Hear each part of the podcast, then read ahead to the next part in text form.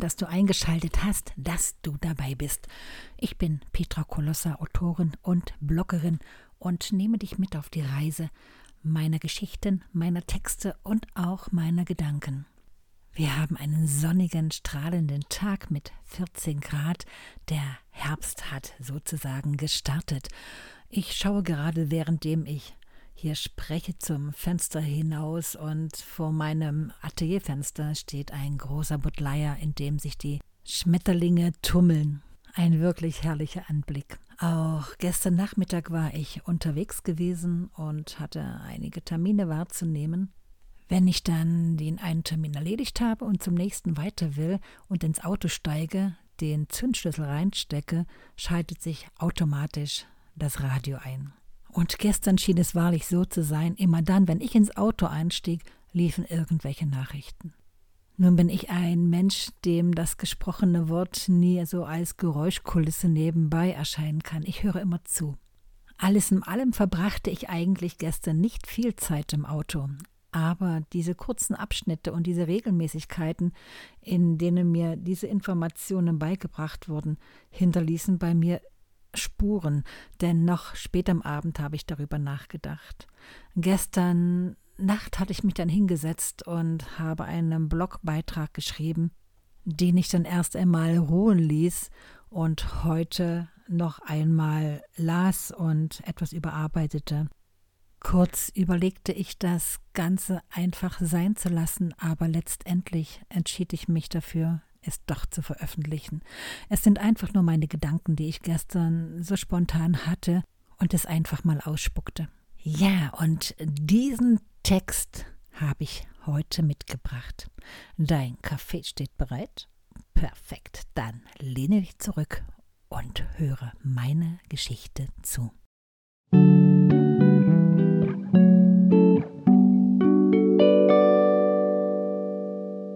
Manchmal muss es einfach raus.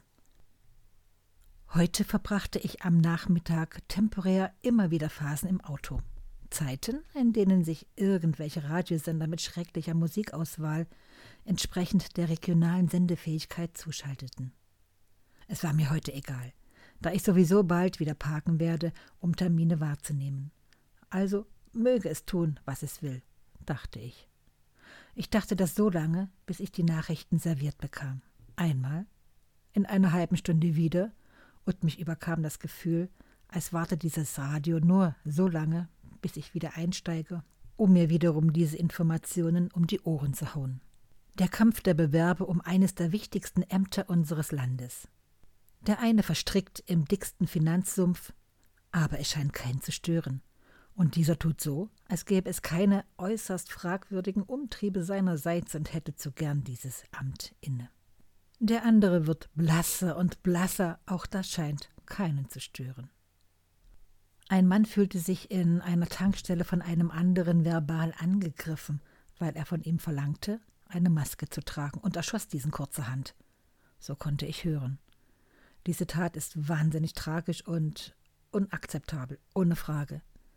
Und es sind selbstverständlich Konsequenzen zu ziehen, dringend. Die Bewerberin auf dieses wichtige Amt unseres Landes schlussfolgerte laut daraus. Den Querdenker müsse nun endgültig der Kampf angesagt werden. Auf den Unterschied von Querdenker und Querulanten will ich hier nicht weiter eingehen. Schon das Verbiegen dieses Wortes entbehrt jeglicher Grundlage. Jedoch, ein einzelner Mensch begeht eine Straftat unter irgendeinem Vorwand und die Frau Kandidatin schlussfolgert für eine riesengroße Gruppe von Menschen – in unserem Land gab es in der Vergangenheit mehrfach derartige Vorfälle. Es wurden gar Politiker angegriffen, getötet und verletzt. Einer sitzt bis heute im Rollstuhl. Jedoch wurde niemals von einem Täter, also von einer einzelnen Person mit einer irren, kranken Vision auf eine Gruppe von vielen Menschen gespiegelt. Welch ein Kleingeist steckt in dieser Frau. Aber es stört keinen. Vor nicht allzu langer Zeit war ich in einem Supermarkt einkaufen. Dort gibt es drei Kassen. Ein Mann betritt den Markt. Eine der Kassiererinnen bittet diesen sehr höflich, einen Einkaufswagen zu nehmen, bevor er den Markt betritt. Der rastet aus und brüllt die Mitarbeiterin in deutlich gebrochenem Deutsch an. Du Nazi, du Nazi, Nazi. Er begann laut zu lachen, machte eine Geste mit seinen Fingern und betrat den Laden ohne Einkaufswagen. Keiner der vielen Leute in diesem Markt, kein Mann, niemand sagte einen einzigen Ton zu dieser Situation. Alle ließen diesen Menschen gewähren. Warum? Weil alle Angst haben, in einen Topf geschmissen zu werden. Mir steht es nicht zu zu sagen, dass dieser Mann wahrscheinlich einen Migrationshintergrund hat und den Eindruck hinterließ, aus dem arabischen Raum zu stammen. Denn mit dieser Äußerung werde ich als ausländerfeindlich abgestempelt, was ich absolut nicht bin. Aber diese Kanzlerkandidaten tut es pauschal. Sie schmeißt einen FDP-Politiker, der von den Thüringern gewählt wurde, in einen Topf der Nazis.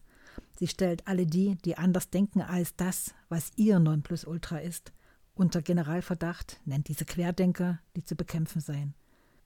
Es ist eigentlich ganz simpel geworden in unserem Land. Hier sind die, die aus Angst das tun, was angesagt ist, Angst vor beschriebenen und heraufbeschworenen Szenarien, Angst vor Ausgrenzung, Angst vor Bestrafung, Angst vor Beschneidung der geglaubten Freiheit. Nun, das sind die anderen, die hinterfragen und nicht bereit sind, die mit Honig beschmierte Kröte zu schlucken. Und damit es alle in diesem Land auch wirklich verstehen, nennen wir diese andere Gruppe mal Querdenker. Und wenn wir das den ganzen Tag in den Medien hoch und runter reiten, ist doch alles klar. Diese Menschen gehören nicht mehr zu dieser Gesellschaft, sind unsolidarisch. Es gibt Politiker, die das gar öffentlich äußern dürfen. Das Beste sei, diese Menschen in einer separaten Stadt einzusperren, also zu internieren. So seien sie unter sich, aber auch das interessiert keinen. Wenn einer etwas dazu sagen würde, würde er sich als Querdenker outen. Das will ja schließlich keiner sein.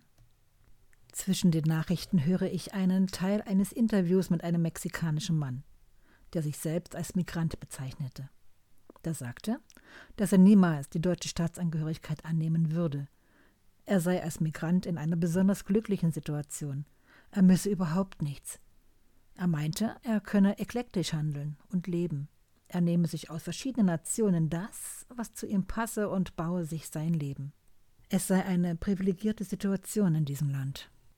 Ich schalte das Radio aus. In der Regel höre ich ein einziges Mal am Tag die Nachrichten. Tue ich es mehrmals, scheint mein Kopf zu explodieren. Ich gehöre zu den Menschen, die zuhören und das Gesagte verdauen. Und ich frage mich, wie das die Menschen aushalten, die Tag für Tag von früh bis spät sich das Fernsehen und Radio antun. Wie sehr müssen diese Menschen abstumpfen? Unser öffentlich-rechtliches, gebührenfinanziertes Fernsehen und Radio unterliegt einem Bildungsauftrag. Jeder Zuschauer und Zuhörer unterwirft sich freiwillig der täglichen politischen Bildung und Formung, ganz nach dem Sinne der derzeit aktuell regierenden politischen Strömung. Ob das wirklich jedem von uns bewusst ist?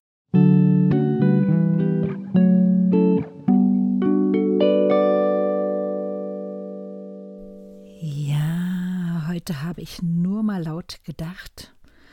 Ja, vielleicht für den einen zu laut, für den anderen nicht laut genug. Es gibt Tage, an denen es schwerfällt, alles in sich hineinzufressen und die Klappe zu halten. Also scheue dich nicht und schreibe mir einfach deine Meinung oder sprich mir eine Nachricht. Für heute soll es einfach genug sein. Ich verabschiede mich. Wenn du magst, schau auf meiner Webseite auf www.petra-kolossa.com. Da gibt es eine Menge zu lesen und auch zu sehen. Ich sage heute ciao, ciao. Hab eine gute Zeit. Wir hören uns wieder am Wochenende.